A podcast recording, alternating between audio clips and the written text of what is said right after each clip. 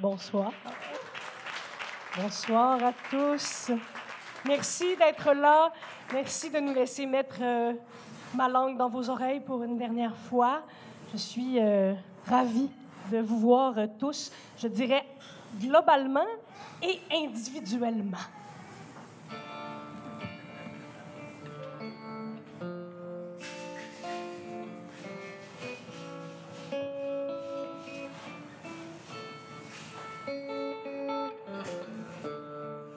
Arrivé en courant comme un gamin.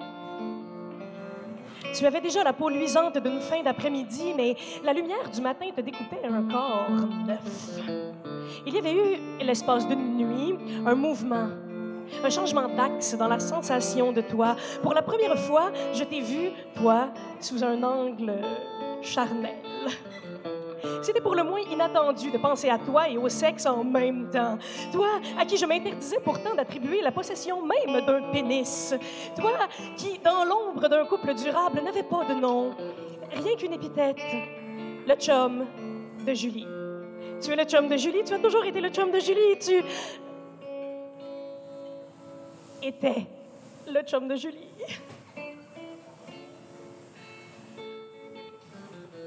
Tu es arrivé donc, en courant comme un gamin, tu as laissé choir ta besace virile et saluer d'une main, d'une main grande, forte et belle, la compagnie souriante des pique-niques du printemps, et tu as enlevé ton t-shirt. Fuck. Fuck, fuck, fuck, fuck, me, please. Je me suis liquéfiée, littéralement. Tu m'as rebondi dans le thorax comme une crise d'angoisse, comme une peine d'amour, comme une peur phobique qui te pousse vers la sortie de secours. J'ai eu les yeux remplis de la torsion de ton dos et de l'apparition de ton clin d'œil vert tendre par-dessus une épaule puissante. OK.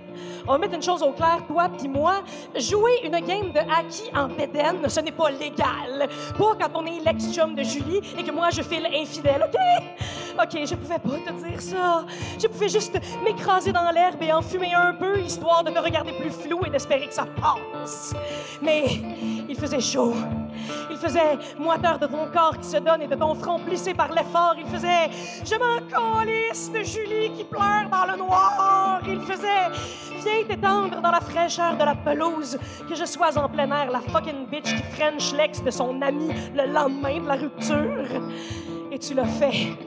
Tu es venu étendre ta provocation à côté de moi et ma stupeur béate. Tu es venu tester la force nouvelle de mon célibat.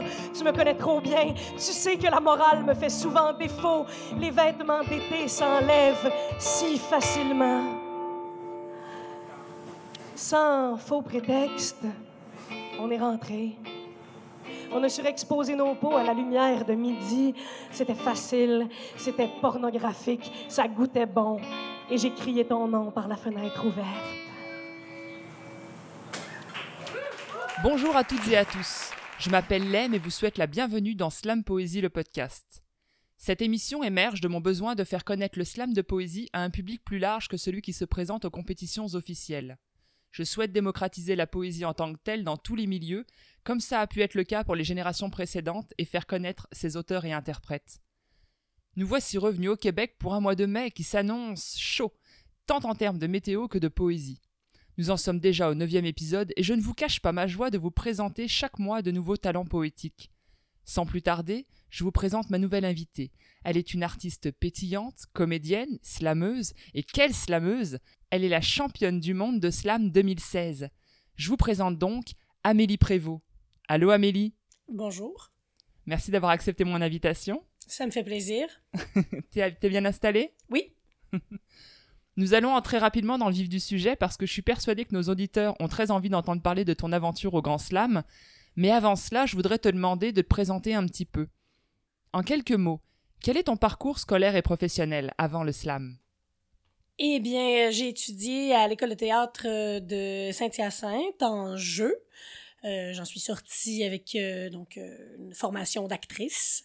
J'ai travaillé pendant plusieurs années au théâtre, à la télévision, et puis j'ai fondé une compagnie de théâtre et j'ai produit, écrit et joué de nombreuses pièces pendant plusieurs années. Donc j'ai commencé à écrire de façon professionnelle par l'écriture dramatique avant de le faire par la poésie. C'est super intéressant. Tu peux nous nommer la hum, production de, de théâtre? Le titre des pièces ou la compagnie de production? La compagnie. Ça s'appelait le groupe Party de cuisine. Party de cuisine. Ouais. J'adore. Ça te ressemble, c'est humoristique. oui, ben on écrivait des pièces euh, dans la cuisine de ma collègue euh, et puis euh, que tu connais d'ailleurs, puisqu'elle fait aussi du slam maintenant, Nini Marcel. ah mais oui, bien sûr. qui n'était pas Nini Marcel à l'époque, mais et donc, voilà. Ben, après, j'ai découvert euh, euh, le slam par hasard, un peu, de, très nombreuses années plus tard. D'ailleurs, pour ceux qui ne l'ont pas entendu déjà, elle a été mon invitée au mois de février. Oui. Donc, chers auditeurs, n'hésitez pas à vous y reporter, mais après celui-ci. oui, donc en fait, je vais même pas te demander ce qui t'a mené aux arts, parce que c'était ma prochaine question. Finalement, on le sait déjà. Est-ce que c'est le théâtre qui t'a amené au slam? Euh, d'une certaine façon, oui, évidemment, euh, parce que le slam, c'est de la scène, euh, le théâtre aussi, donc pour moi, c'est pas mal tout le même métier. C'est, ça revient au même. monter sur scène, c'est monter sur scène, après que ce soit pour dire ses propres textes ou celui des autres. les principes de base sont pas mal les mêmes. la création, oui, a toujours fait partie de, de ma vie, du plus loin que je me souvienne. Mais alors du coup, parce que le slam, c'est quand même de la poésie, oui. Et que je vais creuser un petit peu. Qu'est-ce qui t'a amené à l'écriture poétique? Parce que le théâtre, j'imagine que c'est quand même un peu différent au niveau de l'écriture. C'est complètement différent au niveau de l'écriture, c'est sûr.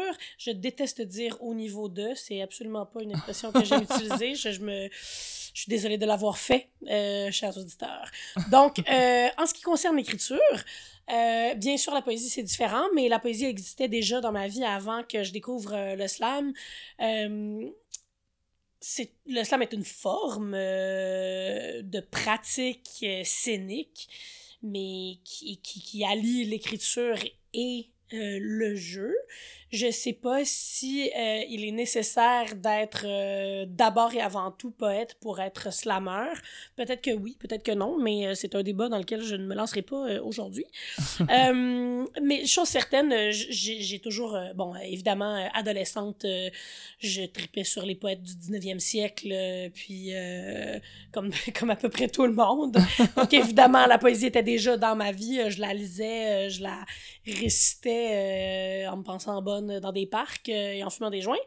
Et puis après, ben, je l'ai oublié pendant un certain nombre d'années parce que, bon, même si j'en écrivais un peu en cachette, euh, ça restait euh, au fond des tiroirs parce que, ben, comme tout le monde, je me disais, ben, des poèmes, qu'est-ce que tu veux que je fasse avec ça?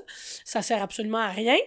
Et jusqu'au jour où on m'a prouvé le contraire. Oui, littéralement. voilà.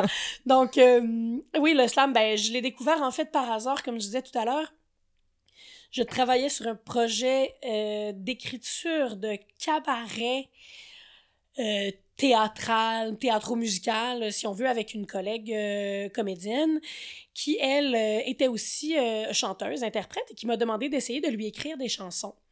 J'avais jamais écrit de chansons. Je lui dis, écoute, je vais essayer, mais je te promets absolument rien. Donc, j'ai commencé à écrire un texte. puis je l'ai trouvé quand même, somme toute, assez rigolo. Euh, je lui ai proposé, elle m'a dit Ouais, c'est super, mais je pense pas que c'est une chanson. Euh, ensuite, je l'ai montré euh, à une autre copine. Je lui ai dit Ah, qu'est-ce que tu en penses? Elle m'a dit Ah, ben tiens, je pense que c'est peut-être un texte de slam. Je savais pas à l'époque vraiment c'était quoi le slam. Je ne connaissais que Grand Corps Malade comme tout le monde. Oui, c'est ça. Alors, j'ai j'ai décidé d'aller voir de, de, quoi il s'agissait. entre-temps, il y a une, une, autre copine, tout ça, c'est une histoire d'amitié, n'est-ce pas? Ma vie, c'est juste voguer d'une copine à l'autre qui ont des bonnes idées. C'est, qu'est-ce qu'on disait? Ouais, mon, mon talent principal, comme celui de, de, la plupart des gens, c'est de savoir m'entourer de gens qui ont plus de talent que moi. C'est ah, toujours. Bon, euh, euh, et donc, cette copine m'a dit, elle m'a invité à une soirée, euh, qu'elle faisait une soirée un peu de, de avec des numéros, tout ça, pour, euh, je pense que c'était l'anniversaire de sa compagnie de production. Puis il y a un artiste qui s'est désisté à la dernière minute et elle me dit, ah oui, il paraît que tu fais du slam, veux-tu venir faire une performance? Je dis, non, excusez, je fais pas de slam, c'est pas ça du tout. Puis elle me dit, ah oui, oui, viens, viens, viens. Alors pour la sortir un peu du, du pétrin, je suis allée faire mon texte là-bas. Puis ça a eu un super succès, contre toute attente. Alors, euh, évidemment, ça a boosté mon ego et ça m'a donné envie de, de recommencer. Euh, ensuite, à ça, ben, je suis allée voir le Grand Slam, euh, le Grand Slam du Québec, qui est en fait la espèce de, de joute inter-régionale qui, qui à laquelle participent un peu les, les, champions de tous les villes à chaque année. J'imagine que tu as dû expliquer ça lors des précédents épisodes de, de, ce, de ce, podcast. Et euh, donc, en voyant le Grand Slam, euh, j'ai eu vraiment un super coup de cœur. J'ai fait Waouh, euh, ben, c'est ma place. C'est sûr que c'est ça que j'ai envie de faire depuis toujours sans le savoir. Et puis, j'ai réalisé que c'était possible d'allier les deux choses qui, que, que j'aimais le plus, en fait, qui étaient la scène et, et la littérature. Alors, euh, ben, dans les mois qui ont suivi, euh, j'ai écrit avec euh, ben, plus d'acharnement que jamais dans ma vie. Et au bout de six mois, j'avais un premier spectacle d'écrit que j'ai, que j'ai monté en collaboration avec un musicien qui travaillait avec moi à l'époque. Et puis, voilà, ça a donné mon premier spectacle solo qui s'intitulait euh, L'histoire de la fille, un show de spoken word. Et euh, voilà, après, ben, les choses se sont enchaînées un peu malgré moi. Ça arrive un peu comme ça quand on sent qu'on est sur notre X. Euh, on met de l'énergie là où ça marche, puis là où on se sent bien. Puis je me sentais bien sur les scènes de, de, de littérature orale. Donc voilà. Oui, puis visiblement, tu mets tout le monde à l'aise sur la scène, puisque tu as participé quand même au mondial pour finalement le gagner. Oui, oui, euh, en 2016. C'est une fabuleuse euh, expérience. Alors, on va pas faire languir nos auditeurs plus longtemps. Le mondial de slam, pour y arriver, c'est toute une aventure, et toi, tu n'as pas fait qu'y mettre les pieds, tu l'as remporté. Alors, peux-tu nous résumer euh, ton expérience des demi-finales à Montréal, du Grand Slam, puis finalement du mondial? Oui. Résumer cette expérience, c'est assez difficile. Euh, ben, les demi-finales, les finales à Montréal, c'est sûr que euh, c'est c'est toujours formidable, mais on est chez soi, on est à la maison. Ça faisait quelques années déjà que je fréquentais les scènes de slam de Montréal euh, quand euh, j'ai remporté le, le Grand Slam. Ben, en fait, j'ai remporté les finales de Montréal, je pense, deux années consécutives, en 2014 et en 2015. Puis en 2014, je suis, je suis arrivée deuxième au Grand Slam. Puis je me suis dit, ah, je le refais. Est-ce que je le refais ou je laisse tomber? Finalement, je me suis dit, je le, je le, je le fais une deuxième fois, puis euh, cette fois-ci, je le gagne. Et en 2015, je suis arrivée avec une espèce de motivation euh, incroyable en me disant, de toute façon, c'est mon dernier grand slam, j'y retourne pas après. Euh, donc, ça passe ou ça casse. Heureusement pour moi, j'ai gagné. Euh, par euh, c'est toujours très aléatoire ces choses-là. On sait jamais euh, ce qui peut arriver là. C'est puis à la à la rigueur c'est pas si important mais en même temps ben, j'avais très envie d'aller voir comment ça se passait ailleurs. Et donc en arrivant en France pour la pour la Coupe du monde ben j'ai un univers de possibilités, en fait, qui s'est ouvert à moi à partir de ce moment-là.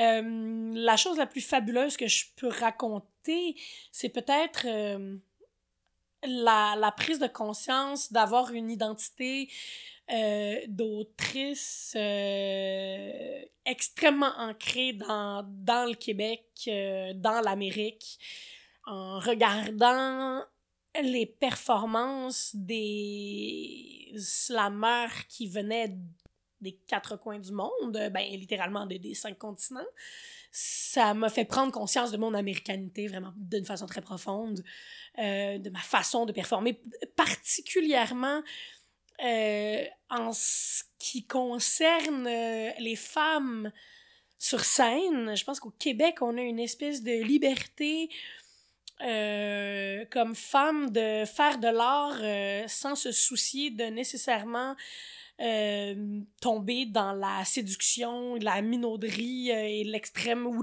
ou l'extrême douceur. On peut comme se permettre un peu d'aller dans toutes ces zones-là, et dans la force, et dans la faiblesse, et dans la, la, la et dans l'excès. et ça surprend beaucoup les gens qui viennent d'ailleurs. De, de, je me suis beaucoup fait dire ça. Ah, wow! Les femmes québécoises, euh, vous êtes donc bien libres? Je fais, ben oui, euh, bien sûr que oui. Et pourquoi pas? Euh, c'est toujours une évidence pour nous, mais ça semble ne pas l'être pour les autres. mais là, je, je, je, je divague, je, je, diverge complètement de, de la question centrale qui était l'expérience de la Coupe du Monde, qui est, ben oui, écoute, c'est un lieu de rencontre formidable. C'est sûr que il faut quand même prendre euh, le tournoi pour ce qu'il est, euh, c'est-à-dire hyper subjectif, puis euh, perdre ou gagner dans ce genre de circonstances-là, c'est... il y a une partie du travail, évidemment, qu'on y met, de la volonté qu'on y met, de la personnalité, mais surtout de, du hasard des rencontres. C'est dans un lieu X, à un moment X, mais n'importe qui n'importe quel artiste qui participe à ce niveau-là de, de, compétition peut gagner ou perdre. C'est plus. Euh, on n'est même plus à se demander qui est bon, qui est pas bon, qui est pertinent, qui est pas pertinent. Tout le monde euh, arrive là avec une, une force, une, une, unicité, une personnalité, une âme d'auteur et d'interprète qui est vraiment unique. Et juste d'être là et d'avoir la chance de discuter avec ces gens-là, de les regarder sur scène, c'est un apprentissage euh, infini. Puis après, évidemment, mais ça ouvre euh, les portes euh, du monde. C'est quand on réalise que, que le circuit du slam, il est véritablement international et qu'on peut aller absolument n'importe où dans le monde aujourd'hui et trouver des scènes de slam. C'est c'est fabuleux parce que euh, on a des on a, on a une, euh, ça ouvre une perspective nouvelle sur le voyage sur l'expérience du voyage qui euh, évidemment l'artiste peu importe où il va son envie principale c'est de créer puis c'est de faire des rencontres artistiques. Donc évidemment après ben je me suis mis à voyager beaucoup et à, à fréquenter le plus de scènes possible dans le plus de pays possible tu m'étonnes. ah mais c'est magnifique en tout cas. Mm. Mais c'est sûr que oui, oui, euh, je, confirme hein, le, peu de, de voyages euh, à l'étranger, en tout cas à l'extérieur du Québec que j'ai pu faire, il y a des scènes slam partout. Oui. C'est impressionnant. Puis dans toutes les langues, euh, pour tout le monde. Enfin, ouais, ouais, non, vraiment, ça s'est multiplié là. C'est ah oui, c'est fou. le, plus, le plus impressionnant que j'ai vu, c'est vraiment en Allemagne ils sont fous du slam, euh, ça fonctionne, euh, les slammers c'est des rockstars, euh, les scènes sont gigantesques, les salles débordent. Ah, il paraît qu'il y a des centaines de milliers de personnes là-dedans. Ah non, c'est fou. Et le, niveau de... je, vais, je, vais pas, je vais arrêter de dire le niveau, mais la qualité des performances est extraordinaire aussi, ça va avec, parce que plus on donne l'occasion, plus on offre de scènes à nos artistes, plus on offre d'occasion de, de parfaire leur leur pratique, ben, plus ils sont bons et plus euh, ça fait des belles soirées. C'est sûr. Et c'est pour ça d'ailleurs que j'invite souvent les gens que je rencontre à faire des micros ouverts parce que plus on fait de scène et plus on sort du confort de son salon. Du coup, ça dégène énormément, puis ça nous permet de voir d'autres d'autres affaires qu'on verrait pas dans notre salon tout seul face au miroir et qui nous percute immédiatement quand on est face au public. C'est incroyable. Donc, mhm. ouais, ouais, si tu écris et que tu veux faire de la scène, mais lance-toi dans les open mic, tu ne risques absolument rien, si ce n'est que t'améliorer. oui, bien sûr, puis parce qu'on on a tendance à oublier que c'est un, c'est un métier, c'est un travail et que ça, ça s'apprend. Tout à fait. C'est pas, euh, c'est pas inné. Chez... Il y a des gens qui vont arriver avec une aisance un peu plus grande, mais je pense que n'importe qui avec du travail peut, peut apprendre ces choses-là, peut développer des bases, mais il faut travailler, c'est sûr, il faut travailler euh, avec acharnement. Ah, de toute façon, même les chanteurs, quand on voit une petite ou un petit qui naît avec une voix d'or, s'il n'y a pas le travail derrière, cette personne-là fait pas carrière ou reste pas bien, loin. Hein. Absolument. C'est connu. Alors revenons-en à toi. Oui. Alors, dis-moi, est-ce que tu peux me dire un peu ce qui a découlé de cette victoire pour toi, du coup? Est-ce que ça t'a ouvert des portes dans le monde de l'art et de la poésie? Euh, oui, je pense que oui. C'est vraiment dommage euh, de dire ça, mais euh, mais bien sûr que les gens euh, portent une attention plus grande à ce que à ce que tu dis quand tu reviens d'ailleurs avec un saut d'approbation. Évidemment, c'est humain. Donc, euh, bien sûr qu'ici, en revenant, euh, soudain, euh, plein de gens qui ne s'intéressaient pas à moi personnellement étaient soudainement mes amis. Et plein de gens qui ne s'intéressaient pas à mon travail, soudain, se sont mis à s'y intéresser. Alors, mais ça, c'est évident, c'est bien correct. et j'accepte ça avec de, de, bonne grâce et même j'en suis reconnaissante, là, totalement après, évidemment, ben, ce que ça fait, c'est que ça met un peu. euh, les gens aiment beaucoup nous mettre dans des boîtes. hein. Alors là, tu as gagné la Coupe du Monde de slam, donc tu es une slammeuse. Oh. Et c'est ça que tu fais. Et là, après, euh, si tu veux dire que t'es pas que une slammeuse, mais que tu fais aussi d'autres choses, là, ça devient compliqué euh, un peu. Donc, il y a quand même un petit côté négatif, mais euh, c'est mineur, là, quand même. Euh, Pour le reste, c'est quand même euh, très, très positif. Puis, ben, comme je disais tantôt, euh, oui, ça m'a amené à faire tout plein de rencontres, donc à, à être invité aussi à aller slammer ailleurs, ben, dans plein de villes. évidemment, je le faisais déjà. Quand je gagnais la, cou- la Coupe du Monde, ça faisait déjà plusieurs années que j'étais dans le circuit de la littérature orale puis de, de- du slam. euh, Donc, j'avais déjà quand même un, un- un circuit, un réseau de, de, de partenaires de travail euh, qui était quand même solide et établi, mais c'est sûr que ça c'est peut-être revenu euh, m'ouvrir la porte plutôt de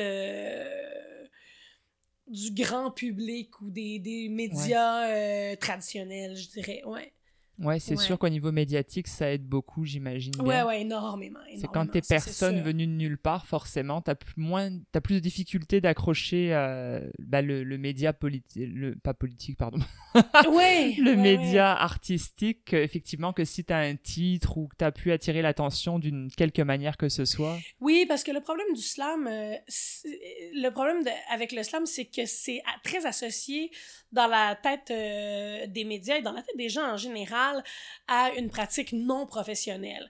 Puis ça, c'est tout à fait normal parce que c'est un art démocratique qui se pratique euh, sur des scènes où les professionnels et les non professionnels sont invités à, à- à se rejoindre et à se parler et à performer ensemble sur la même scène. Donc ça amène une espèce d'aura un peu de de broche à foin, si je peux dire, autour du slam, qui fait que les médias ont tendance à un peu rejeter cette, euh, cette pratique-là. Euh, après, quand on arrive avec, euh, avec le saut d'approbation internationale, je pense que ça les aide à, à croire à la possibilité d'une pratique professionnelle chez les artistes de slam. Euh, c'est pour ça aussi qu'on n'utilise pas beaucoup le terme slam pour nos, nos, carrières personnelles euh, d'artistes à l'extérieur des scènes de slam parce que ça crée ça crée des attentes stylistiques aussi là. Euh, ça crée euh, toutes sortes d'a priori autour de ce qu'on fait. Donc, je préfère utiliser euh, les termes ben, littérature orale ou poésie performée ou poésie performative, même si ce pas des, thèmes, des termes très, très précis, ou monologue, que j'aime aussi beaucoup utiliser ou monologue poétique, ou enfin, peu importe.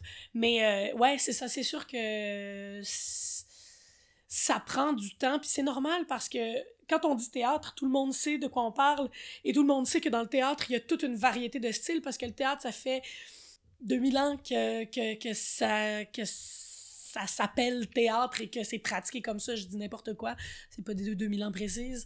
Mais euh, bon, on voit la musique, c'est la même chose, on sait que ça, euh, que c'est une variété de styles, que c'est une variété de, de, possibilités, alors qu'avec le slam, ben on le sait pas, c'est tout nouveau, on découvre encore, puis c'est notre travail aussi de d'artistes de défricher euh, des chemins, puis de, de, de convaincre les gens que, que le slam, c'est une pratique professionnelle, accessible à tous, euh, que tout le monde peut aimer ou ne pas aimer, que c'est pas parce qu'on n'a pas aimé un slammer ou une soirée qu'on n'aimera jamais rien euh, Tout à en fait. poésie ou en slam. là. Bah, au même titre que la chanson et le théâtre, finalement. Ben hein. oui, absolument. Vraiment. Puis c'est des mots qui font peur, là. Poésie, slam, euh, pour des raisons complètement différentes. Poésie parce que c'est très logé dans euh, hermétique, euh, vieux poète mort de la syphilis au 19e siècle, alors que slam, c'est très genre amateur, fond de poubelle, Art de rue. chez hein. bar de rue, etc. Mais les deux ensemble, on- ça fait un, un juste milieu. Un beau juste milieu. Voilà. Alors, comme tu le sais certainement, on n'a pas d'entracte dans ce podcast. Oui. Donc, je te demanderais si tu l'acceptes de nous slammer quelque chose en direct. Oui, d'accord. Avant de slammer, simplement, est-ce que tu nous peux le titrer s'il porte un titre et juste nous en dire quelques mots pour mettre nos auditeurs dans le bain? Euh, oui, d'accord. Euh, je vais vous faire euh, un texte euh, qui n'a pas vraiment de titre officiel. parce que je déteste donner des titres à mes textes parce qu'on dirait que ça les. Je sais pas. Je, je, je suis pas bonne là-dedans. C'est comme pas important pour moi. Euh, surtout que sur scène, c'est rare qu'on dit le titre de nos poèmes. C'est pas Ah bon, on le dit jamais, on perd du temps. Mais non, c'est exactement. Donc, c'est comme si ça devient. euh, puis que je fais pas d'album non plus. euh, donc, il y a pas. euh, J'ai jamais besoin de les écrire. mon Mais c'est ça. Le jour où tu auras un album, tu seras obligé parce que tu pourras pas faire titre A, titre. B, titre C. Je n'en aurai pas parce que je ne crois pas. C'est. Je, pratique les arts de la scène euh, et je ne pense pas que ce que j'écris, c'est ça fonctionne euh, enregistré. Euh, J'ai essayé de mille et une façons. Puis ça n'a jamais le résultat escompté. On le fait, bien sûr. Je fais des textes pour la radio. je vais en enregistrer. Je vais vous en faire un là. Mais. Enfin, c'est un sujet qu'on pourra aborder euh, un autre Ben, moment. moi, parce je que te comprends parfaitement, puis je suis très d'accord. En tout cas, me concernant, je suis du même avis. Ouais, voilà. Il y en a qui le font très, très bien. Et ceux qui le font, tant mieux. Mais souvent, ça va devenir comme de la chanson à saveur euh, poétique ou ça va devenir euh, du euh, presque du rap ou c'est plus le slam de toute façon. Le mot slam il est réservé au, aux joutes poétiques. Après, la poésie performée, est-ce que ça se prête nécessairement à l'enregistrement? Je ne sais pas. Peut-être un livre audio, peut-être... euh, Ouais, c'est Enfin, ça. Je, je- je me suis dit aussi livre audio ou juste sur scène parce que Ouais. finalement, la performance physique fait aussi beaucoup Ouais, l'intensité de la parole. euh. Ben oui, tout à fait. C'est pas. euh, je suis pas musicienne. Je suis pas musicienne. C'est euh, ça. T'es euh, auteur, fait que euh, là. euh, C'est ça. Voilà. Ça, à la limite, je dirais, euh, si quelqu'un veut. euh, ben, c'est arrivé d'ailleurs. Il y a des poèmes. En ce qu'on en parlera tantôt, là, je suis supposée faire un texte. je- Slam donc! je serai- je jamais. C'est un texte que j'ai commencé par écrire pour euh, la radio dans le cadre des, des combats de mots à Radio-Canada Ah. euh, auquel j'ai la chance de participer depuis, euh, depuis trois ans, euh, qui nous donne des thèmes donc à chaque fois, puis nous demande d'écrire en une semaine sur un texte donné. Le thème était l'espoir, donc c'est c'est peut-être le titre non officiel du texte. Et ce texte-là a été retravaillé euh, par après pour se retrouver dans euh, le spectacle que j'ai coécrit avec euh, Queen K, dont on parlera peut-être après. Pour sûr. Donc voici. Je t'admire parce que même si le monde est vaseux, tu refuses de mille façons de t'enliser. Tu laisses trembler la terre sous les pas écorchés qui te mènent là où on te donnera aujourd'hui, ou demain, ou la semaine prochaine, un bidon d'eau, un sac de riz, ou un laissez-passer pour la paix. Je t'admire quand tu fais l'amour avec précaution toutes les 48 heures en glissant un oreiller sous ton bassin pour que l'angle encourage la rétention du sperme et une fois par mois, tu fixes la petite ligne qui n'apparaît pas. Je t'admire quand, plaqué contre ta case dans le corridor de tes onze ans, tu pries de te réveiller anonyme dans la marée de l'école secondaire, les cheveux noirs et l'air assez sauvage pour qu'on te laisse enfin tranquille. Quand tu t'étends avec une résignation ouverte sur la table de l'ostéo, de l'acupuncteur, du psychanalyste, de la thérapeute énergétique et de l'infirmière en oncologie, et que tu les laisses tripoter ton âme et ton corps, accrochés par les tripes à juste assez d'années supplémentaires pour ne pas crever le cœur de ta mère avant son temps, je t'admire désespérément.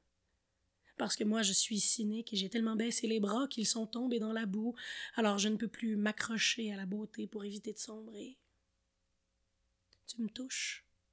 D'avoir dans le corps cette espèce de ressort qui fait que quand la canette de bière lâche sa pression et que ton homme promet que celles de ce soir sont les dernières et que demain il s'endormira sobre, tu fermes les yeux et de toute ton âme, tu le crois. C'est quoi cette énergie-là qui te fait tenir debout devant le capital et très haut la pancarte parce que tu crois encore que c'est possible de sauver les belugas? Tu la trouves où? Depuis quarante ans, sans faillir, la force de t'adresser en français au commis de dépanneur dans NDG et de planter ton fleur d'Elysée sur ton terrain afin que tes petits-enfants connaissent l'accent de tes amours. As-tu vu comme t'étais beau? La fois où t'as laissé partir ton petit pour une semaine avec juste un sac de sport et un courage à sa mesure, et immobile, tu as versé une larme qui disait Ouais, je pense que je lui ai donné les bons outils pour être aimé. T'es-tu vu?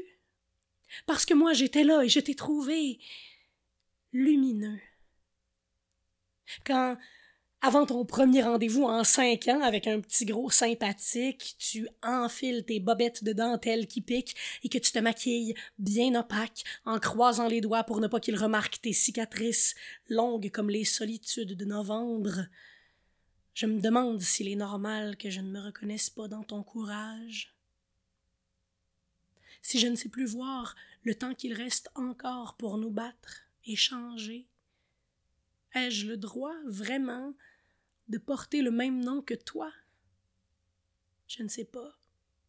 Mais en attendant, je t'observe, t'admire, m'accroche du bout des doigts au firmament, et j'écris des poèmes qui s'en iront peut-être dans l'oreille du destin, le faire changer d'idée. J'adore ce poème. Merci. Et je vais faire la remarque que j'ai faite à mon ami Louis quand on est venu voir le spectacle au théâtre Outremont. Mhm. Les silences, non, les solitudes de novembre. Ah oui. Moi, ce jour-là, j'ai plus entendu que ça. Et quand je suis ressorti de la salle, je n'avais retenu que ça. je trouve ce morceau de phrase Ah oui. fantastique. Merci. Il, Merci. suffit de rien des fois, hein, le bonheur. euh, Ah oui. oui, ça tient pas à grand chose la littérature en fait. Hein. C'est, euh, on sait jamais euh, ce qui euh, de l'alliage de deux mots va vraiment toucher ou pas euh, les gens qui, qui vont les entendre ou qui vont les lire. C'est, Ah, mais euh, écoute, c'est fascinant. Moi, j'ai trouvé ce morceau de phrase très juste, autant de manière terre à terre que de manière plus spirituelle. C'est-à-dire que Mhm. Manière terre à terre, les solitudes de novembre, là, on se sent tous très seuls, c'est gris, il y a plus de feuilles, mais il y a pas encore de neige, il fait froid, mais il fait pas froid, il fait pas chaud. Tu Mhm. sais, on, on est, on se sent seul à mort dans ces moments-là. Ouais. Puis spirituellement, c'est pareil, je veux dire, mais même la nature doit se sentir seule. Elle sait pas, là, elle Ouais. vient de tout perdre et puis elle va gagner, mais elle va gagner quoi Tu- En tout cas, Mhm. les solitudes de novembre, là, Ouais. j'ai passé des journées à me le répéter. Ouais, c'est long, c'est tellement long novembre. C'est Ah, tellement, tellement clair. long, ça ne finit jamais. c'est clair. C'est pas Noël, c'est plus Halloween, c'est quoi? Ah non. Il se passe rien. Oui. ah écoute, moi en tout cas, bah, t'as Oui. transporté mon cœur d'auteur euh, à mille lieues là. Je sais pas hein, si c'est parce qu'on est des gens du Nord. Je sais pas si les solitudes de novembre, euh, clairement, ça aurait pas le même impact euh, pour quelqu'un qui habite euh, dans, la, la- dans une zone équatoriale où est-ce que les journées ont à peu près Fort la même possible. longueur. euh? Ce serait la solitude de la mousson. Ouais, c'est ça, exactement. Mais tu sais, quand on parlait tantôt de la, des, des, des différences culturelles profondes qu'on voit quand on, quand, quand on fait l'expérience de, de la, de- du slam ailleurs, c'est c'est aussi de ça que je parle. Des Ben façons de des façons d'expliquer euh, l'humanité euh, qui, sont, qui nous appartiennent en propre euh, parce qu'on est des gens de, du Nord ou du Sud. Ou de, ouais. D'ailleurs, ce que j'aime beaucoup dans ce texte-là aussi, et, et je pense que nos auditeurs français vont, vont beaucoup se, se triturer l'esprit, parce que tu parles de, de la langue à Ndiji, par exemple, qui est un quartier anglophone de Montréal. Ah euh, oui, oui, oui.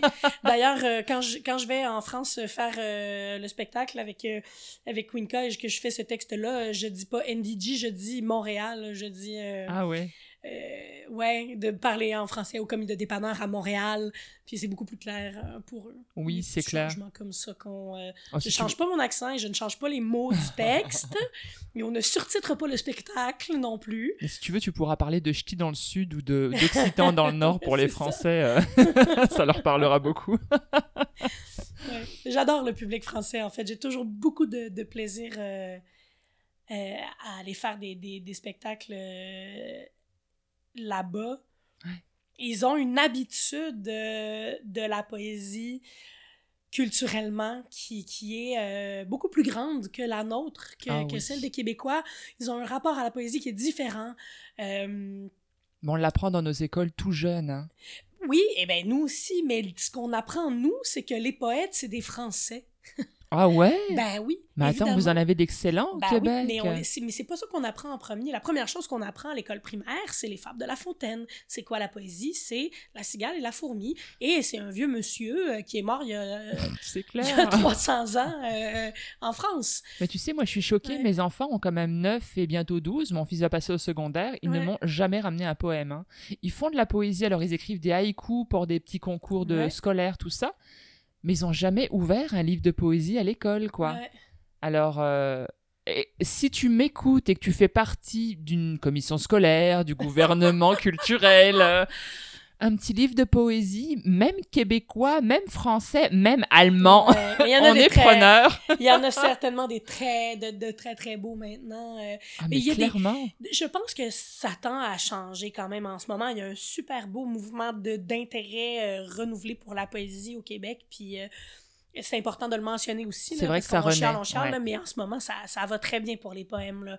Nos, euh, nos éditeurs de poésie vendent des livres, nos auteurs vont dans les écoles, euh, donnent des ateliers. euh, Il y a un beau renouveau, puis c'est important de continuer à, à, à- à encourager ça. Mais complètement. D'ailleurs, il y a les éditions de L'écrou, là, je pense à eux quand tu dis ça, euh, qui sont une maison de- d'édition quasiment que de poésie et qui s'en tirent super bien. Ouais, ouais, ouais. Ben, vrai, ouais, ouais, très, très noblement. ouais.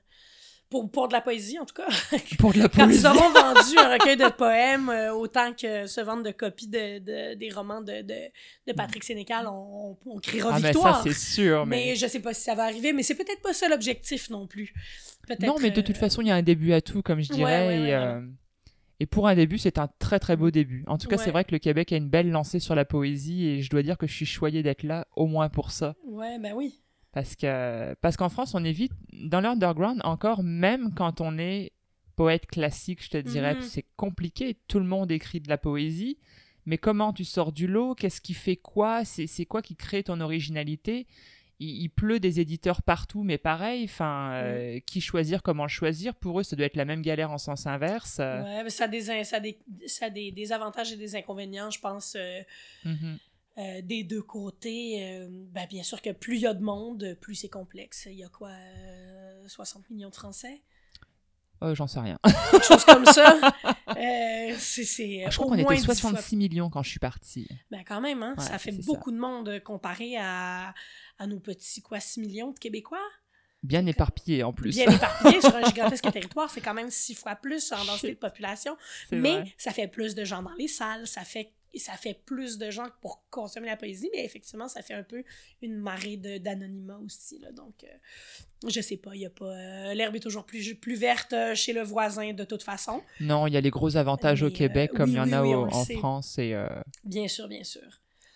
Mais j'ai vu des petites salles euh, en, en campagne québécoise qui étaient bondées, bondées aussi, parce que je pense justement que les gens, ben, ils attendent ce fameux spectacle qui va arriver, qui sort de l'ordinaire et ils s'y précipitent. euh. Puis j'espère qu'ils ne le regrettent pas, qu'ils reviennent après d'ailleurs. Je- oui, Mais- euh, sûrement. euh, je sais pas, ça dépend. C'est très. euh, c'est assez. C'est difficile, ça dépend des saisons aussi. euh, L'hiver, c'est dur au Québec faire sortir les gens de, de chez eux. Mais en même temps, c'est vrai que Montréal, encore ça va, c'est très très déneigé, mais quand on va en région puis qu'ils ont à mettre 50 de neige devant la porte, j'imagine que le temps qu'ils déneigent, à la fin, ils sont crevés, ils rentrent chez eux. J'ai jamais habité les régions. Je pense que c'est quand même bien. euh, euh, bien, euh, bien praticable presque partout, mais je pense qu'on a tous cette espèce de sentiment l'hiver de, de- d'enfermement ou de ralentissement des activités ou euh, c'est pas pour rien que tous les festivals euh, ou presque euh, bon il y a quand même euh, des festivals été à Montréal l'hiver à Montréal mais les, les, les grandes activités culturelles les grands événements sont tous euh, au début de l'été quand tout le monde a envie de sortir et de, de, Ça arrive là de d'ailleurs. fêter oui on y est on y arrive Ouais! j'y crois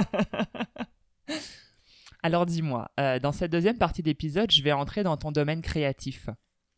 Tu as coécrit un livre qui s'appelle Corps flottant, paru en septembre 2017 aux éditions Neige Galerie. Mhm. C'est un livre de poésie et je crois savoir que tu n'uses pas de ton humour, celui qui te caractérise tant en slam. Mhm.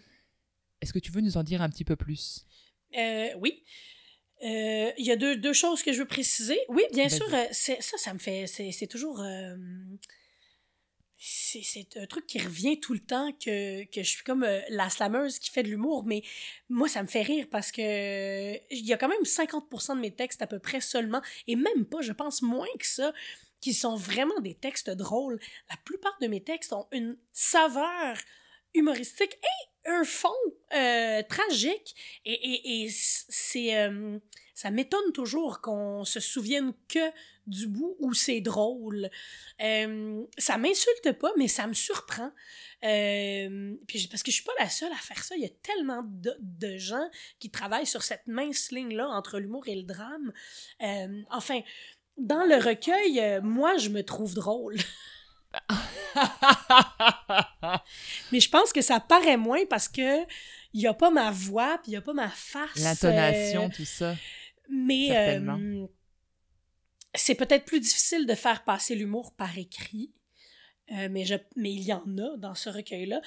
en fait, le concept du recueil, c'est que c'est un recueil que j'ai écrit, dont j'ai écrit les poèmes moi, et, mais que j'ai écrit en fonction de les faire illustrer. Je suis partie du principe que mon écriture à la base, c'est une écriture scénique, c'est une écriture qui a besoin d'être mise en scène. Euh, et j'ai pris le pari pour le recueil de changer la scène pour de l'image, pour de l'illustration. J'ai donc euh, refilé mon manuscrit à Steve Poutré, qui est euh, peintre. Et, qui, et je lui ai dit, écoute, dis-moi, si ça t'inspire, d'ailleurs, le, titre du recueil, Corps flottant, fait référence à euh, ce qu'on a dans les yeux euh, quand on, euh, on, voit un point qui, c'est les corps flottants là, qui se situent dans, dans je sais pas, mhm. dans l'humeur aqueuse de l'œil, qui, et ça s'en va jamais, là, ce petit truc qu'on voit tout le temps qui est super obsédant là, quand on regarde le ciel ou une feuille blanche, tout ça. Donc, j'étais déjà dans le rapport à l'image dans, dans, le titre du recueil. Et euh, j'ai donc j'ai abordé euh, Steve Poutry en lui disant écoute as-tu ça toi des corps flottants? As-tu déjà euh, tu fais est-ce que tu sais ce que c'est? Puis il m'a dit oui ça fait des années que j'ai ça dans les yeux puis ma blonde aussi et puis ça me dérange puis je me suis toujours dit que j'aimerais faire un projet là-dessus. Je dis ben voilà je t'en envoie un maintenant. Donc voici mon mon recueil qui parle essentiellement de de l'obsession de justement ce qui revient toujours dans le dans le champ visuel, ce qui, euh, ce qui revient nous hanter des années après, les questionnements auxquels on n'a jamais de réponse. Euh, c'est un peu là-dessus que j'ai voulu travailler. Évidemment, c'est, c'est pas du tout la même chose que la forme euh, des poèmes scéniques. C'est souvent des formes beaucoup, beaucoup plus courtes parce que justement, je voulais laisser de l'espace pour l'image, que l'image euh, prenne autant de place que le, que le poème. C'est vraiment un livre d'art. C'est un... Steve Poutré a fait un travail euh, absolument remarquable. C'est quand même 60 toiles. Euh, qui a créé pour le recueil ou presque. évidemment, il y a des pages où il n'y en a pas, mais même les pages où il n'y a pas d'illustration comme telle, il y a tout un travail de, de mise en page de graphisme parce que Steve est aussi graphiste euh, qu'il a fait pour le livre. Et donc, euh, euh, voilà, c'est un travail très complet que j'ai adoré faire. et voilà. Génial. Alors, pour ma défense, pour le côté humoristique, moi, j'ai écrit ça en fait parce que les textes que j'ai entendus de toi m'ont beaucoup fait rire. Mais effectivement, j'ai peut-être pas entendu les plus dramatiques ou, ou ceux qui ben, étaient moins. Ah, mais, mais ça pas. Euh, c'est pas. Euh, c'est même pas tant humoristique, c'est vraiment que tu as une touche, et je pense que tu, tu l'as dit tout à l'heure, et à très juste titre, dans ta manière de, de, de jouer, autant avec l'intonation qu'avec le corps, il y a vraiment quelque chose de léger qui amène tout le temps un sourire ou un rire mm. systématiquement. Euh. Ouais, je, je, ouais. je sais pas si c'est volontaire ou pas de ma part, je suis pas sûre.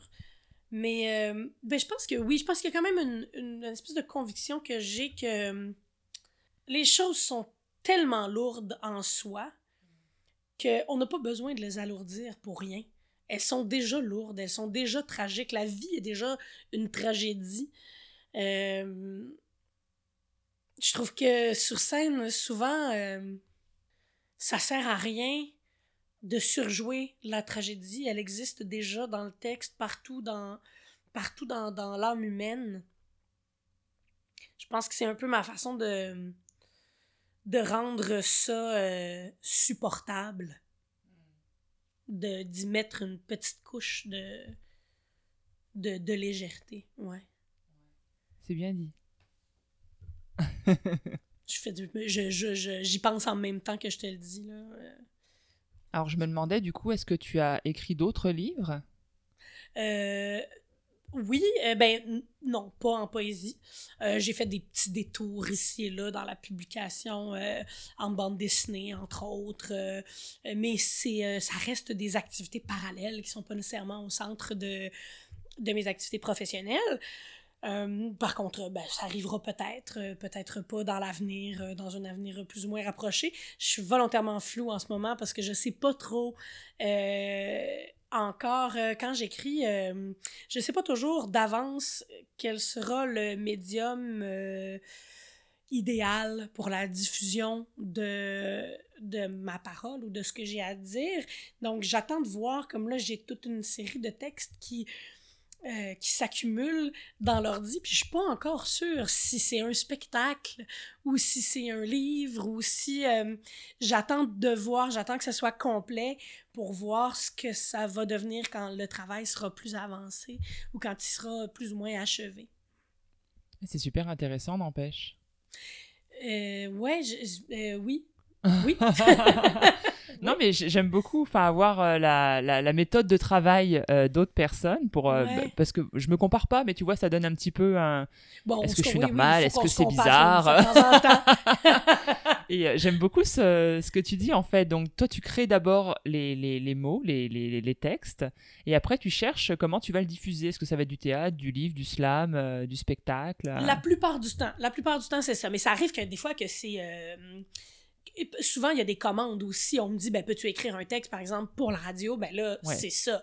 Euh, ou euh, des fois, j'ai une volonté, je vais me dire, ah, ben, j'ai envie d'écrire un texte euh, format slam, donc un trois minutes parlé super oral, parce que j'ai envie de retourner faire une scène de slam. Là, c'est sûr que je, ça peut me venir là, comme une impulsion de dire, OK, aujourd'hui, j'écris un texte de slam, puis euh, je vais m'amuser là-dedans. Ou alors, j'ai envie de. Je sais pas, là, ça, ça, ça m'arrive jamais, mais ça pourrait m'arriver de me dire aujourd'hui, je fais l'exercice de. Je vais écrire un- une forme classique, je vais écrire un sonnet, je vais écrire. euh, si je pourrais faire ce genre d'affaires-là, là. Mais, euh, mais c'est peut-être. euh, 40% du temps. La- L'autre 60%, ça va être vraiment, je vais être vraiment plus dans une recherche euh, de... Je vais toujours commencer par euh, chercher plutôt le fond que la forme, je te dirais. Ouais. Puis après, la forme va venir par-dessus. Et en même temps, c'est pas plus mal. hein. Euh, J'imagine, je le sais pas. Mais c'est tellement personnel, là. La façon d'écrire, la façon de... Je pense que c'est pas... Euh, euh, Je me dis juste que si au départ on privilégie la forme, je veux dire d'un point de vue personnel, la sortie Ouais, des ouais, commandes, sortie de, de, de la volonté impulsive, etc. Je me dis si on privilégie la forme, on aura toujours quelque chose de non adéquat, tu sais, de, de mal, euh, peut-être de mal agencé, parce que si c'est pas d'abord le fond qui est mis sur la Mm. feuille, puis qui est- dans, dans- Ouais. C'est toujours le fond le plus important, tu comprends? La forme, elle, elle peut être retravaillée. Le fond, ma foi, si t'as rien à dire, bah ça sera plate pareil, tu vois ce que je veux dire? T'auras beau y mettre une forme excellente, moi tu me toucheras pas. Ouais. Il faut que ton fond soit creusé, soit, euh, tu vois? Ouais, ouais, je, je- je suis assez d'accord euh, avec toi que l'important, c'est c'est vraiment plus le, le contenu, là. Exact. Par contre, je serais curieuse de poser la question à quelqu'un qui est qui travaille beaucoup, beaucoup la forme Ah, pour voir comment il fonctionne, s'il commence par triper sur la forme ou s'il commence par le fond, puis après ça, il rejoue avec. Je, sais- je sais pas, faudrait inviter... euh, mais c'est super intéressant et je vais demander ça à un de mes prochains invités. Oui, euh, c'est ça. c'est un- bah, là, je, alors je, je dévoile jamais mes prochains invités, donc je vais garder, Ouais, en oui. tout cas en ligne, là, je vais garder le, le, le silence, mais euh, oui, dans mes prochains invités, il y a quelqu'un qui met beaucoup la forme et euh, ce serait intéressant de faire le parallèle. Ouais, ouais, je, je vais, je, je vais rester à l'écoute. oui, mais je te ferai un clin d'œil. Alors, on, on prend un petit virage pour revenir où on était tout à l'heure. Euh, donc, tu as coécrit avec Winka ce fameux spectacle qui s'appelle Monologue et Poésie, qui est excellent en passant, euh, auquel j'ai eu la chance d'assister. Donc, vous mélangez de la poésie, l'humour, le jeu de théâtre sur un ton engagé et plutôt féministe. Euh, de ce que j'en sais, vous l'avez écrit lors de votre habituelle résidence en Normandie, en pleine campagne française. Alors, j'ai plusieurs questions. Peux-tu nous en dire plus déjà à propos de ce spectacle? Qu'est-ce que tu dirais de lui pour pouvoir euh, en faire la promotion d'une certaine manière? Euh, je pense que le plus intéressant dans ce spectacle-là, c'est que on s'est donné une totale liberté dans justement dans la forme. Euh, le, le- le spectacle s'appelle Folle ouvrage, torcher des paillettes. Ah, Euh, c'est ça que je cherchais. Voilà.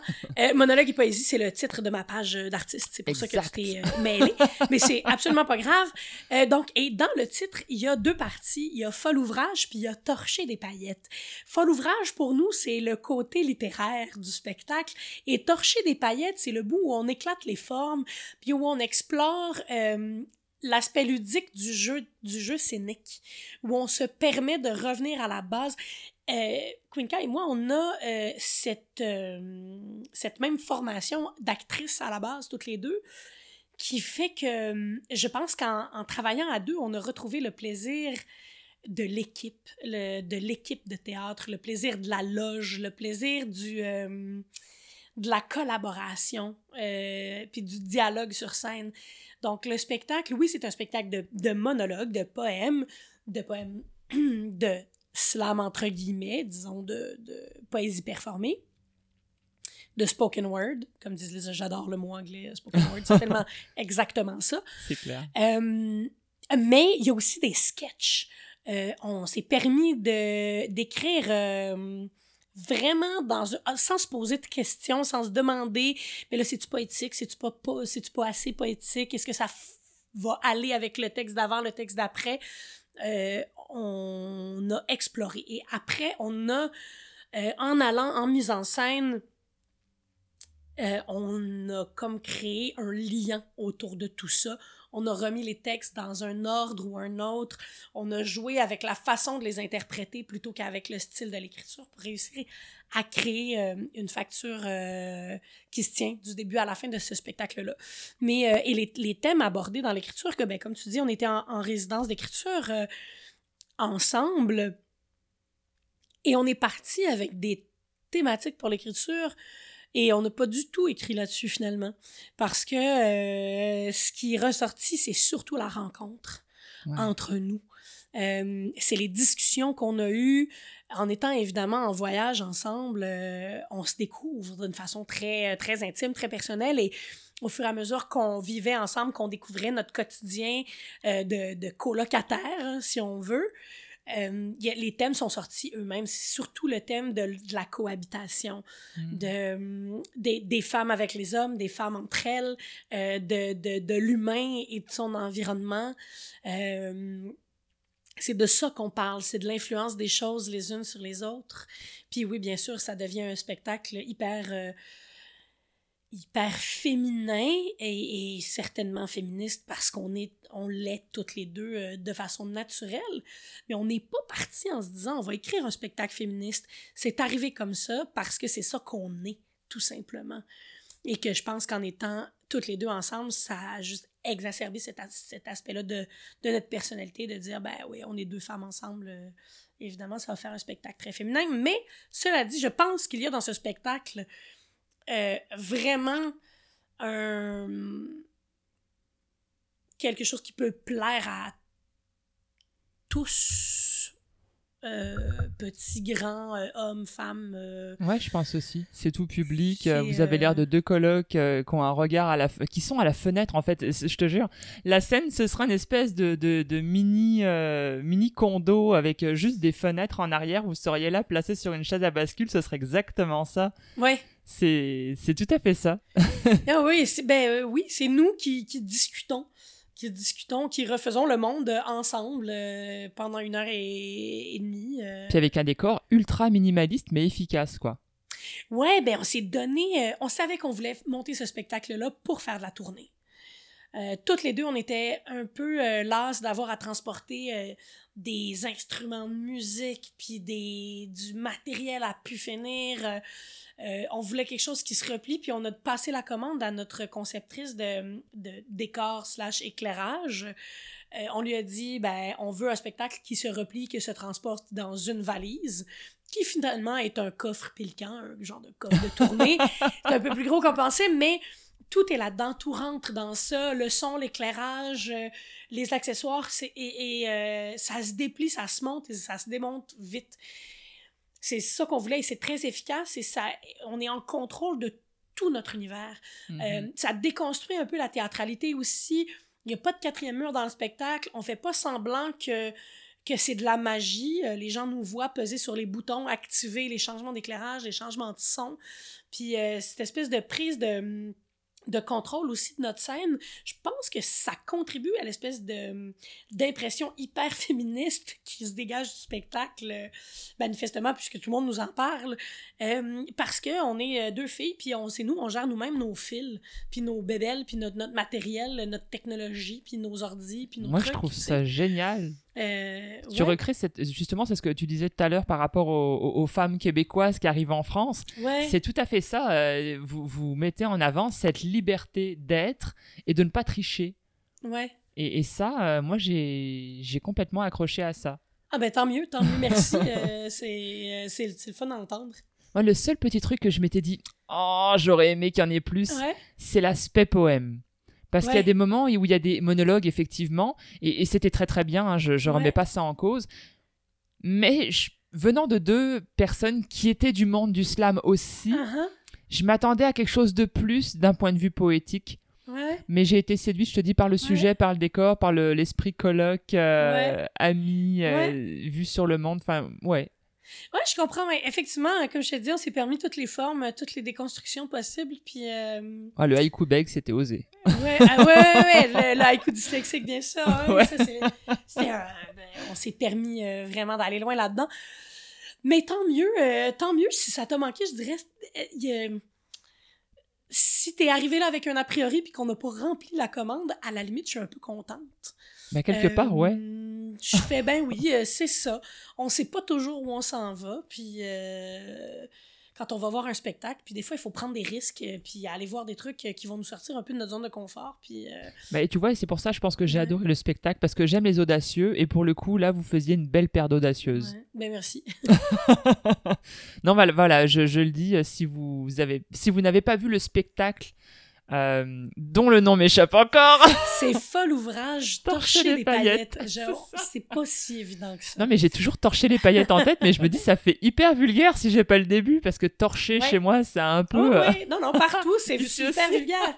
On c'est hyper vulgaire torché, mais on est allé là volontairement euh, parce qu'il y a ça aussi dans le spectacle. Non mais j'aime bien, mais du coup, avec fol ouvrage devant, d'un coup, c'est beaucoup plus poétique. Oui.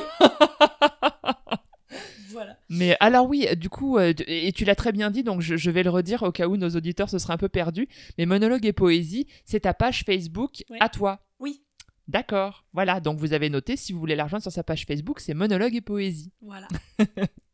Et alors je me demandais, du coup, est-ce qu'il est prévu à, à une date prochaine, ce spectacle? Euh, ben, là, on s'en va en France au mois de mai. euh, ben, donc euh, là, dans trois semaines, euh, c'est maintenant. Euh, pour deux dates euh, en Normandie, au Festival Poésia, puis euh, dans le cadre d'un événement slam qui s'appelle le Slam dans tous ses éclats à Granville. Hmm. Donc, c'est le 21 et le 23 mai, je pense. Et ensuite, euh, ben, à partir de l'automne au Québec, mais nos dates de tournée euh, vont sortir un peu plus tard. Donc, euh, je vous les donne pas tout de suite. Ils seront sur mon site web, sur le site web de Quinca, accessibles rapidement. Et puis tu m'en feras passer un petit mot sur Facebook, je pourrais toujours noter ça dans la description des prochains podcasts aussi. Oui. euh. Certainement. Alors, nous parlons beaucoup de collaboration depuis tantôt, mais dis-moi, est-ce que nous verrons bientôt Amélie dans un projet solo? Euh, oui, ben comme j'ai dit, euh, oui, il y a eu des projets solo, il y en a eu plein auparavant. Il y a eu quand même deux spectacles. Il y a eu euh, ben, d'abord l'histoire de la fille, puis ensuite euh, Ma langue dans ton oreille, que, que j'ai tourné jusqu'en 2000, euh, jusqu'en 2016. Ah, quand même. Euh, oui, oui, oui, quand même, euh, ça a duré longtemps, euh, tout ça. Donc là, euh, ben, on est sur la tournée de Folle Ouvrage. En attendant, ben, je, j'écris. Et puis, on verra ce que ça donne. Comme je disais tout à l'heure, ce sera peut-être un livre, peut-être un spectacle, peut-être les deux. Je ne sais pas. L'avenir nous le dira. Quel suspense. Quel sus- Voyons. Quel suspense. tu nous tiendras au courant en tout cas. voilà. Alors, pour le podcast, j'ai toujours deux petites questions récurrentes qui sont Oui. mes questions fétiches et je vais commencer par la première. Depuis le temps que tu pratiques le slam au Québec et ailleurs, tu as dû en rencontrer des poètes talentueux. Mais si tu, en- si tu devais en retenir un seul pour lui offrir un peu de visibilité à travers ce podcast, lequel serait-il et pourquoi? Ouf, c'est une euh, question extrêmement difficile. Euh, Bon. j'ai envie, mais là j'ai envie, j'ai eu envie de dire instinctivement, je pense à deux personnes en particulier. Euh, Puis après je me suis dit, oh non, c'est deux gars, c'est donc ben plate, mais je vais les nommer pareil parce que c'est les deux premiers qui me sont venus en tête. Euh, donc, je vais, je vais être honnête, euh, honnête, bien sûr, et les nommer. Le premier qui m'est venu en tête, c'est c'est Frank Poole, donc Francis Poulain, qui est le slam mestre de Sherbrooke depuis de nombreuses années et qui euh, slame très peu euh, sur sa propre scène et sur les scènes des autres et qui ne publie pas ou à peu près pas, euh, mais qui est un poète euh, bouleversant, mais vraiment bouleversant. Une magnifique plume. C'est absolument extraordinaire euh, ce que cet homme-là a écrit. Euh, Il y a Jean-Maxime Lévesque de Rimouski qui me fait euh, rire, brailler. Euh, cet être humain-là euh, transporte une, lumière étrange qui continue de me fasciner depuis des années euh, sans arrêt. Sinon, il y en a tellement d'autres. Évidemment, euh, Queen K, ma formidable, extraordinaire collègue. Euh, Marie-Pierre Genet à Montréal, euh, qui a une plume sublime. Véro Bachand, ma grande amie et complice, qui est absolument géniale dans son intimité, sa fragilité. Stéphanie Pelletier, dans le bas du fleuve aussi. Je, je sais pas pourquoi je tripe autant sur Rimouski, là, je vous en ai donné deux. Mais euh, elle a quelque chose aussi d'une espèce de nature brute et d'une féminité euh, euh, débordante et, et- et- et chaleureuse et le fun. C'est infini, en fait. À partir du moment où j'ai mis le pied dans, dans, ce milieu-là, Marjolaine Beauchamp, évidemment, c'est une évidence que tout le monde nomme, mais que cette femme-là est bouleversante. Josiane Lavoie en Outaouais, Guy Perrault en Outaouais. Quel grand poète, quel grand euh, performeur. Il avait été le coup de cœur de Louis au mois de novembre. hein. C'est ça, ouais. Il fallait que je te nomme un coup de cœur, là. mais Ouais, t'en as nommé tout le pays. Ah oui, mais c'est parce que ça finit, euh, ça finit jamais. Les, les, les gens qui, qui ont des choses à dire. et qui Parce que je te propose éventuellement, Oui, euh, on va respecter ta première intuition. Je vais prendre les deux premiers noms et mettre leur lien en description pour nos auditeurs. ok, Et je vais proposer à nos auditeurs de travailler un peu. Puis s'ils veulent découvrir tous les autres noms que tu as dit, oui. ben, ils les rechercheront sur Facebook et Internet et puis ils les Tout trouveront. Ah, J'aurais dû me préparer une, euh, une vraie question. Parfait. Mais il y a certains noms que tu as, que as nommés que moi je ne connaissais pas, donc je vais pouvoir aussi travailler de mon côté Ah, euh, et faire une petite recherche. Je suis très contente pour ça. Merci. De rien. Alors, euh, je voudrais souligner aussi un événement auquel on a participé toutes les deux l'année dernière et qui mériterait une belle visibilité plutôt deux fois qu'une, euh, le Slamboré. Euh, C'était excellent, Jocelyn Toin est fantastique, autant en animateur qu'en organisateur, qu'en cuisinier, qu'en... Ben, et comme poète, j'aurais tellement voulu Et le nommer, j'y ai pas pensé, mais comme poète aussi. Mais il a été mon invité, il a, il a tout un podcast en janvier dernier Ah. que t'as pas écouté? La honte. Oh, ce que je te mets mal. Mais alors, dis-moi, euh, parce que je voulais pas voilà, m'approprier ce, ce morceau-là du podcast et je me suis dit, comme on, y avait participé toutes les deux, bah, tu pourrais peut-être m'aider euh, Oui. à, hum, à décrire cet événement hors du commun, en fait, pour aider Ouais. que ce soit les poètes à y aller pour camper et slammer et, aussi au public pour venir assister aux, aux performances sur place? Oui. Ben, le Slamboree, c'est un événement unique. C'est euh, ce qu'on appelle entre nous, euh, affectueusement, le camp de vacances du slam. Ça fait des années que Jocelyn, je ne sais pas combien, peut-être huit, euh, huit ans, 6 Quelque 8, chose ouais, comme ça. là-dessus aussi. euh, qui est ben, même plus que ça, je dirais neuf. On doit approcher du 10 ans là, de, de- du Slamboree. Certains, d'année en année, euh, c'est toujours une fin de semaine extraordinaire où les slameurs, euh, d'abord, sont en camping euh, au café culturel La Chasse-Galerie à la Valtrie, qui est un lieu de diffusion culturelle formidable aussi, qui a une belle pro- programmation à l'année longue. Mais et donc, dans cette fin de semaine-là, de, de joutes informelles, les, plein de, des- des- une bonne, quoi, peut-être 25, 30 à chaque année, slameurs de partout au Québec se rencontrent pour une joute de slam sur deux jours et demi, donc du vendredi soir au dimanche midi. Euh, c'est un moment où on écrit en équipe, où on découvre des collègues de différentes régions, où on a le temps de se parler longuement, de déjeuner ensemble, de se voir euh, euh, pour, pour vrai, de, à l'extérieur de, des scènes, pour créer des liens entre nous. Donc, pour les, les slameurs, c'est absolument génial. Et pour le public, ben, ça fait des jeux de slam, de slam endiablés, vraiment, euh, ah où les, les slammeurs qui, qui, se forment un esprit d'équipe euh, très solide pendant la fin de semaine viennent livrer des performances avec, dans une espèce de joie communicative. Le, le slamboree, c'est oui, c'est jovial, c'est truculent, c'est savoureux, c'est ça déborde de d'enthousiasme littéraire, euh, vraiment. C'est clair. C'est clair. Ah, puis il y avait une superbe ambiance amicale et tout. Enfin, ouais, moi j'y retourne planter ma tente cette année, c'est sûr. Hein. ah oui, oui, vraiment. D'année en année, je, je me tanne pas du slamboree. Euh, c'est un. Euh, évidemment, je, ne suis pas allée à toutes les années, mais chaque fois que je suis allée, je l'ai jamais regretté. Puis j'ai toujours découvert des gens là-bas, eu des coups de cœur euh, formidables. J'espère euh, que cet événement-là va avoir euh, assez de soutien de la part et du public et des slameurs pour euh, perdurer encore pendant de nombreuses années. C'est clair, on lui souhaite. D'ailleurs, si tu veux venir nous rejoindre en tant que campeur slammer, les inscriptions sont actuellement en cours sur la page Facebook Slamboré. Donc n'hésite pas à t'y rendre, S-L-A-M-B-O-R-E-E. e e et tu seras bienvenu et on t'y accueillera avec grande chaleur et plaisir. Je vais y arriver. Euh, deuxième question fétiche. Y a-t-il une question à laquelle tu brûlais de me répondre mais que malheureusement je ne t'ai pas posée? Euh, non, non, parce que je suis tellement verbomotrice que quand j'ai envie de répondre à une question que tu m'as pas posée, je pense que je l'ai fait au fur et à mesure. Donc non, je pense que j'ai fait le tour. Mais en tout cas, c'était un très beau tour. Euh, oui, donc tu m'avais dit, euh, je fais un peu un résumé à haute voix là. Oui. Tu m'avais dit donc oui, les dates de spectacle, tu nous les annonceras ultérieurement. Oui. Et je, je les ferai passer dans un prochain podcast. Tout à fait. Eh bien écoute ma chère, je pense qu'on a fait le tour.